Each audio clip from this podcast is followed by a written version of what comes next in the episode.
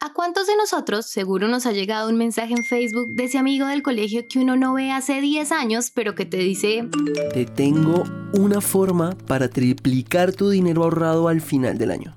¿O a cuántos nos han vendido la oportunidad de... Ser tu propio jefe, trabajar desde casa, ganar en dólares y mantener viajando? De seguro ya saben para dónde voy. El asunto es que invertir nuestros ahorros en cualquier lugar puede ser algo que nos ponga los nervios de punta pero ya saben lo que dice, el que no arriesga no gana. Y al escuchar la frase ganar en dólares es casi imposible no sentirnos tentados. La cuestión es que esto no se puede hacer a la ligera y antes de tomar cualquier decisión hay que informarnos muy bien. Por eso en este episodio les vamos a contar todo lo que hay detrás de invertir y ahorrar en dólares, la moneda más fuerte del mundo.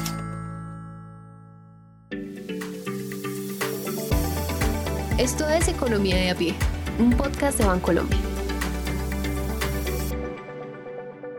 Si nos vamos ya mismo a nuestra habitación o a la de algún familiar o incluso la de nuestros mejores amigos, es muy probable encontrar un tablero colgado en lo más alto de la habitación con un collage de fotos con carros, casas, una imagen de un anillo y hasta un billete. Ese tablero es más conocido como mapa de sueños y es el que la mayoría de colombianos usamos para proyectar metas. Y querámoslo o no, si el dólar cambia, muchas de esas metas se pueden ver más cerca o más lejos de alcanzar.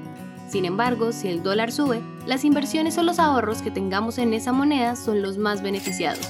Y aquí lo mejor es hablar con los que saben. Por eso le pedimos a Jairo Agudelo, director de estructuración de mercados de capitales en Bancolombia, que nos ayudara a entender la importancia de este tema. La intención de tener ahorros o inversiones en dólares es para disminuir el riesgo y para mejorar ese perfil de largo plazo de los inversionistas y de las personas pues, que tengan la capacidad de tener esos ahorros. Yo trabajo en Colombia, entonces mis ingresos están en Colombia. Mi pensión va a estar en Colombia. Todo está en pesos colombianos. Mi vivienda está en Colombia. Mi carro está en Colombia.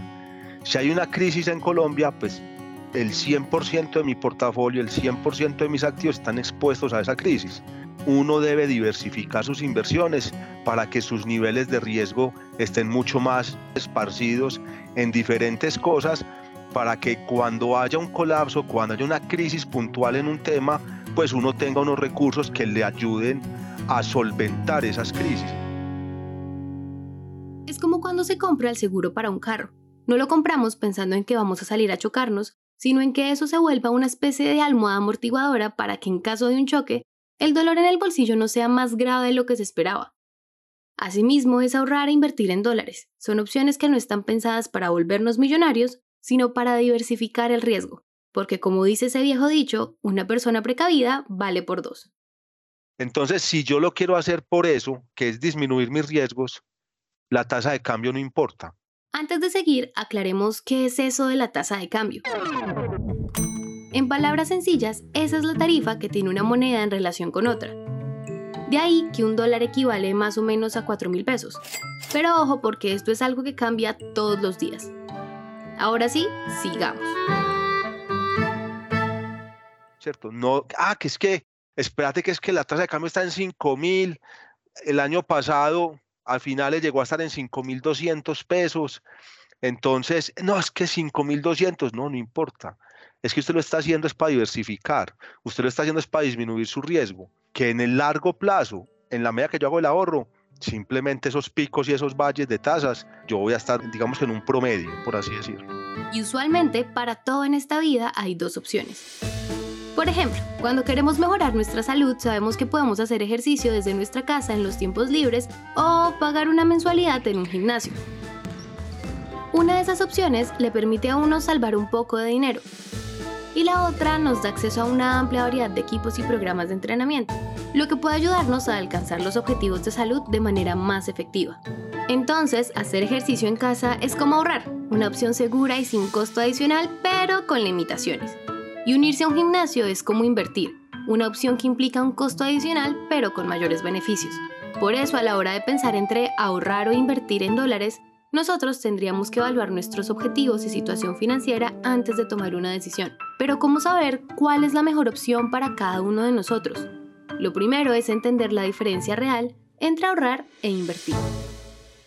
Pues finalmente el ahorro, pudiéramos decir que es la parte de los ingresos que no usamos inmediatamente que no usamos en nuestros gastos del día a día y ya la inversión pues son esos recursos que yo estoy dispuesto a colocar para obtener ganancias futuras. La persona que acabamos de escuchar es Marcela Restrepo Gallego, gerente del equipo de apoyo comercial de la Dirección de Estructuración de Mercado de Capitales. Y después de esta primera explicación, ahora hablemos de la opción segura, ahorrar en dólares. La primera es la mejor conocida por todos los colombianos, que se usaba mucho por allá en los años 80 y 90, guardar el dinero debajo del colchón. Es simplemente uno comprar los dólares físicos, ir a una casa de cambio o a un banco, comprar los dólares, los tengo en mi casa y estoy ahorrando en dólares. ¿Cuál es ese tema de ese ahorro? Pues uno, esa plata está congelada tú no estás ganando intereses sobre esa plata, simplemente tienes unos billetes en tu casa como si tuvieras pesos colombianos, simplemente tienes un dólares. Lo segundo es que lógicamente es un poco más riesgoso porque pues uno tampoco quiere tener toda la plata en efectivo en su casa, ¿cierto? Es mejor que esté en un establecimiento bancario que te da garantía, que te protege tus recursos, que evita una cantidad de riesgos no solamente de robo, atraco, sino pues otra cantidad de factores adicionales. La segunda opción está pensada en que mire nuevos horizontes para guardar su dinero, pero ya no dólares debajo del colchón, sino con instituciones seguras. Abro una cuenta bancaria con una entidad en el exterior. Muy importante acá, la cuenta de ahorros no tiene que estar en Estados Unidos para que sean dólares. La cuenta de ahorros puede estar en Panamá, estar en Europa. Entonces, esa cuenta de ahorros es como si tú fueras a Bancolombia a abrir tu cuenta de ahorros. En este caso, tú puedes ir a Bancolombia, Panamá, por ejemplo, y abres tu cuenta de ahorros. Mucho más sencillo, no hay que viajar. A través de Bancolombia se puede hacer.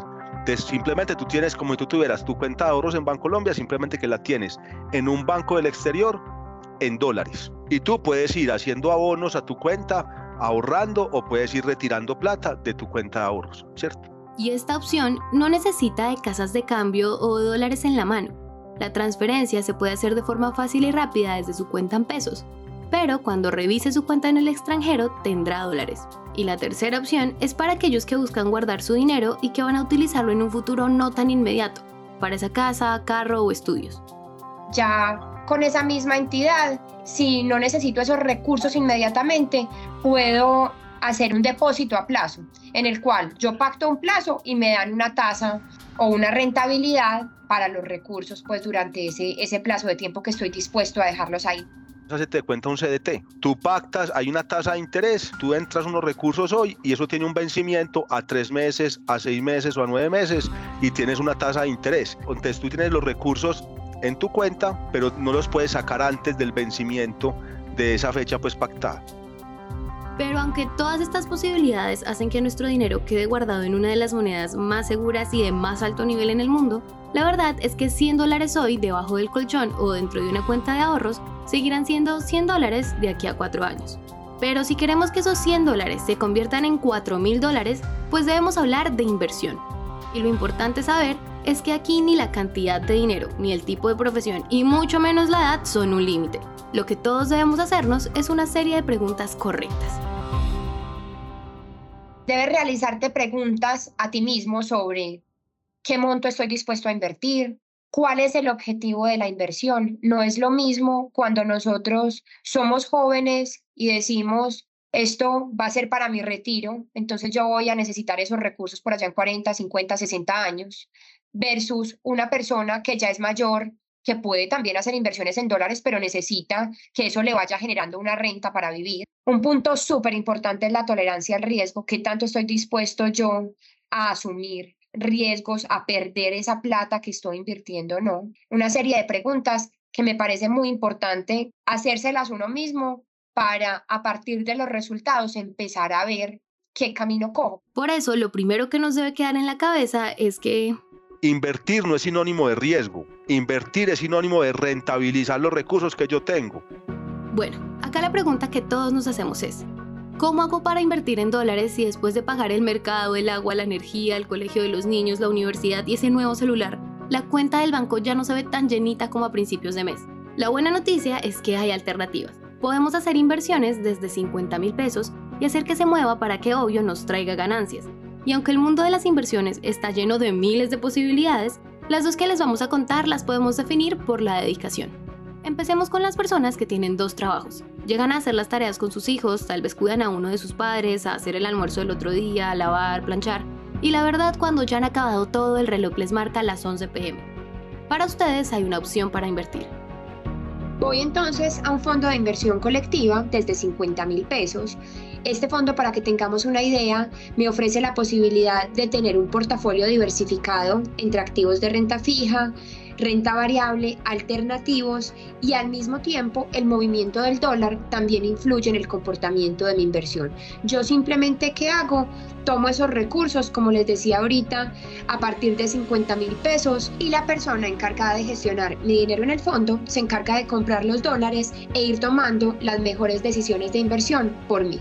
Y si son gomosos de las inversiones, de esos que se mantienen mirando el sube y baja de las acciones de Wall Street y que entienden de economía, pueden pensar en esta segunda opción, la cual sí tiene unos requisitos y procedimientos diferentes.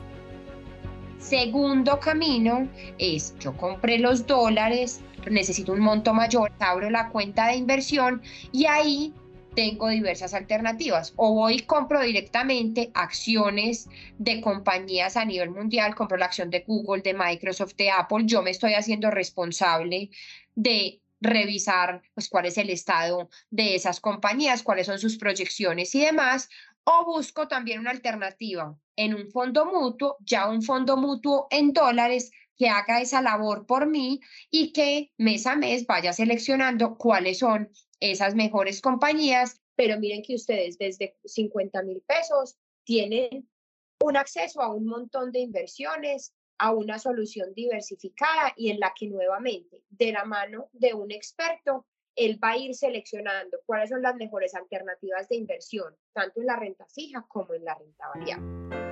Las posibilidades están sobre la mesa, pero los únicos que sabemos cuánto podemos invertir o ahorrar en dólares somos nosotros, dependiendo de cuánto nos quede en esa calculadora a la hora de restarle sus gastos de mes a mes. Pero lo importante es comprender que hay muchas más ventajas en mover nuestro dinero en dólares de las que hay dejando esos pesos colombianos debajo del colchón. Primero, estamos ahorrando en la moneda más segura del mundo. O sea, finalmente no es lo mismo uno ahorrar en una moneda, para el caso de Colombia, de un país emergente versus estar ahorrando en la moneda del país eh, pues más reconocido a nivel mundial y por ende pues la, la moneda como más reconocida. Segundo, estamos de cierta forma como protegiendo nuestro poder adquisitivo ante las cosas que no se producen en el país y que finalmente son importantes para nosotros. Entonces, si uno tiene exposición a tasa de cambio, si uno tiene ahorros en dólares, así como sube de pronto el costo del mercado, le sube a uno el valor de su ahorro en dólares traídos a pesos colombianos. Entonces tenemos dos caminos, ahorrar e invertir en dólares. Y por cualquiera que nos decidamos o estemos en la capacidad de adquirir, nos va a permitir 1. Ser precavidos en caso de una crisis económica o una subida del dólar. 2. Pensar en el futuro y todas esas metas a las que queremos llegar. 3. Empezar a mover nuestro día a día con la moneda más fuerte del mercado. Y 4. Diversificar el riesgo teniendo platica en una moneda que es más fuerte. Cuatro detalles que literalmente te pueden cambiar tu vida y la forma en la que manejas tus finanzas. Este episodio fue escrito por Mateo Uribe, editado por Araceli López, musicalizado por Santiago Bernal y Juan Diego Bernal y narrado por mí, Valentina Barbosa. No olvides escribirnos a través de nuestras redes sociales de Bancolombia. Encuéntranos en Instagram, Facebook, Twitter y LinkedIn como arroba Bancolombia y en TikTok como arroba bancolombia.oficial.